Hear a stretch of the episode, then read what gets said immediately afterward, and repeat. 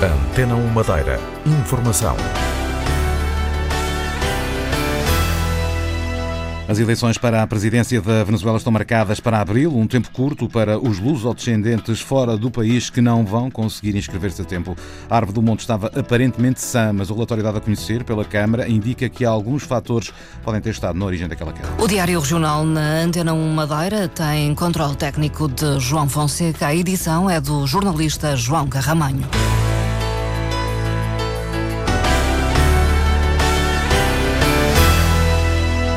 Estão marcadas para o dia 22 de abril as eleições na Venezuela. Quem está fora do país critica esta antecipação das datas, lamentando que não consiga votar porque não terá tempo para se inscrever no Conselho Eleitoral, estando fora do país. A jornalista Paula Machado ouviu algumas opiniões de lusodescendentes. Venezuela há votos.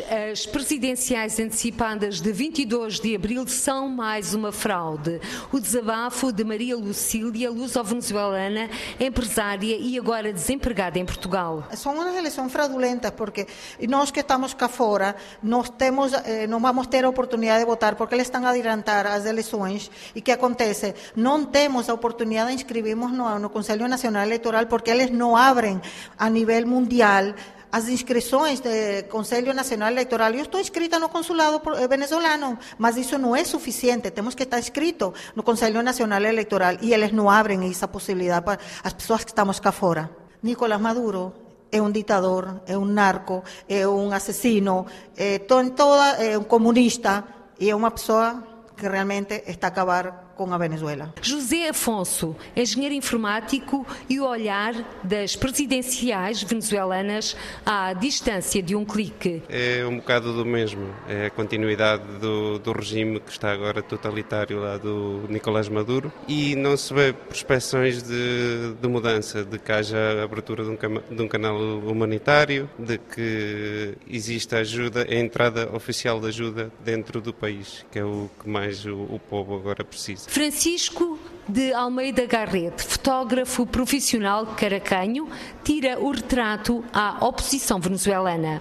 O problema é que a mesa de unidade eh, foi excluída do cartão eleitoral, por conseguinte, agora está a Primeira Justiça a tentar reunir a, a oposição, mas quando é para reunir um, um, uns partidos como por exemplo o partido de Leopoldo Lopes, etc., e o governo está vetando, automaticamente depois eh, reduz a, eh, a credibilidade do sistema. Três luso-venezuelanos em Portugal, olhar as presidenciais de 22 de abril. A Câmara do Funchal tornou público o relatório da peritagem feita ao Carvalho do Monte na sequência do acidente de agosto passado.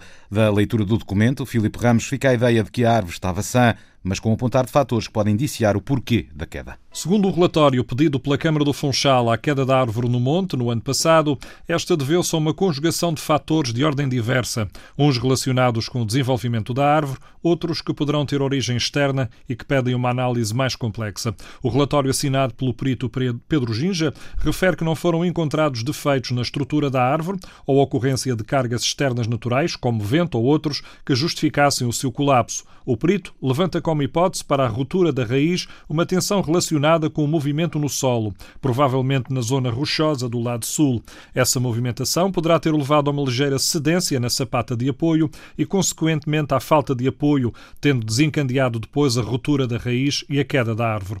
O relatório aconselha assim um estudo da geologia do local. Aconselha também um estudo que permita saber se a mecânica dos solos poderá ser influenciada pelas vibrações acústicas, como o fogo de artifício ou os espetáculos musicais, pelas vibrações provocadas pelo trabalho de uma máquina com martelo pneumático perto do local. Neste relatório sobre o carvalho que caiu no monte, pedido pela Câmara do Funchal e disponibilizado ao Ministério Público, Pedro Ginja, o responsável pelo estudo, deixa também uma nota que o desenvolvimento da árvore estava limitado pelo espaço do canteiro, em particular pelo muro poente, o que fez com que a raiz se desenvolvesse mais na, na lateral, perpendicular à inclinação. Neste documento de 115 páginas é também definido que uma análise mecânica exaustiva à árvore na zona do colo antes da sua queda, não teria detectado qualquer sintoma de grande preocupação. A árvore apresentava também evidências de realização de operações de manutenção e a pequena podridão encontrada na parte central da raiz não teve influência na queda do carvalho, segundo este relatório pedido pela Câmara e que foi divulgado. O calendário de 2018 da Extreme Sailing Series foi divulgado e a Madeira não consta. A prova de vela que nos últimos anos passou pela região tem já uma data para Portugal, mas não anuncia ainda o local. A organização diz que em breve deve ser divulgada a cidade escolhida para a passagem por Portugal do Extreme Sailing e o único local em aberto num calendário de oito provas. A competição começa em março, em Oman, segue para a Itália para o Lago Garda em maio e depois para Barcelona, em Espanha, em junho. A data para Portugal está fixada entre os dias 5 e 8 de julho, mas ainda sem uma cidade definida. Já há 12 agricultores que fizeram a acionar o seguro de colheitas. Depois dos ventos fortes da última semana, a Direção Regional de Agricultura está a fazer o levantamento e o diretor, Paulo Santos, reconhece que a maioria dos afetados está na produção de banana. Constata-se que há uh, um conjunto elevado de prejuízos, sobretudo a nível da 90% deles uh, centrados na cultura da bananeira e, e, nos conselhos onde a produção é mais uh, expressiva, caso da Ponta de Sol, Calheta, uh, Freguesia da Madeira do Mar, onde de facto houve uh, muitas bananeiras tombadas. Já foram realizados cerca de 50 uh, apólices e que já em consequência deste fenómeno da semana passada, destes ventos uh, muito fortes, pelo menos já houve, houve 12 participações. Assinalo que os agricultores, uh, apesar de poderem ter razão em, em estarem um pouco desmotivados e desmoralizados, eh, já começam a acreditar que vale a pena aderir a este mecanismo, porque uh, é mais favorável, por exemplo, e posso dizer, do que o mecanismo que existe no continente. Desde o início de janeiro, que é possível fazerem seguros, mas ainda há mais um mecanismo que pode ser usado. Sei que têm sido feitos muitos projetos, sobretudo na área da, e nesta área da bananeira, sobretudo para a aquisição das tais estacas que permitem tutorar de uma maneira mais segura as próprias plantas. Eh, este é um apoio, eh, vá lá, preventivo, a Direção Regional de Agricultura está a fazer levantamentos sobre a destruição de culturas provocadas pelo vento da última semana. O complexo de piscinas da Penteada está neste momento a ter já alguma procura por parte de outros países para a realização de estágios.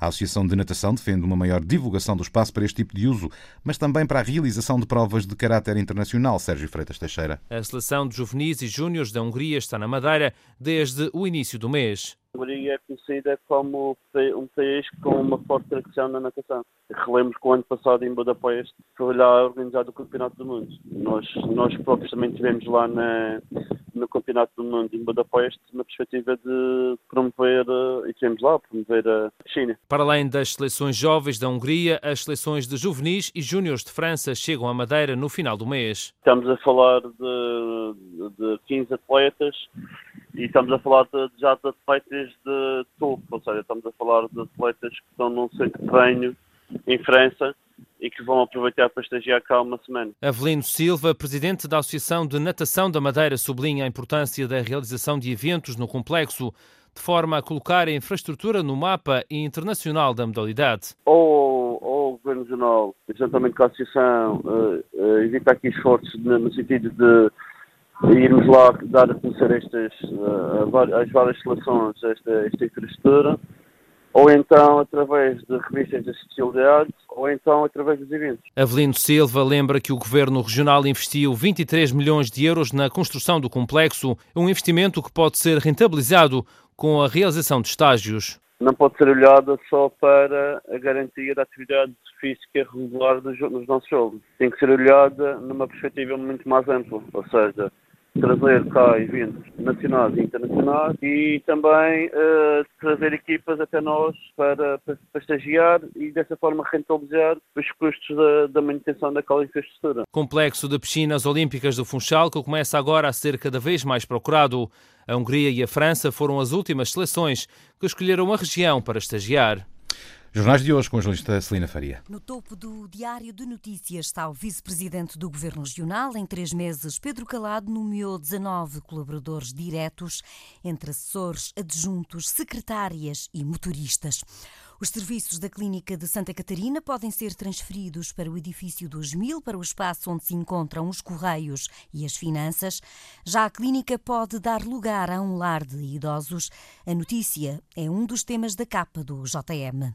Aumenta o socorro pré-hospitalar. A Proteção Civil registrou cerca de 3.200 serviços em janeiro, conta o JM. Os madeirenses estão a reclamar mais. No ano passado, o Portal da Caixa recebeu mais de mil participações. Escreve o Diário de Notícias. As reclamações foram sobretudo sobre os correios, operadores de televisão, viagens e turismo. A Câmara de Santa Cruz triplica os apoios aos universitários, revela o JM. O valor das bolsas de estudo é superior a 370 mil euros. Os dois matutinos recordam que hoje é o dia do desfile Trapalhão, no Funchal. Nos palcos, o JM foi conversar com a dupla do espetáculo Altos e Baixos. O casal está em digressão pelo país e estreia-se no sábado no Teatro Baltasar Dias. O tempo em previsão para hoje é de período de céu muito nublado, períodos de chuva em geral fraco. O vento é fraco a moderado do quadrante leste, soprando por vezes forte nas terras altas até ao início da manhã, tornando-se depois fraco a partir da tarde.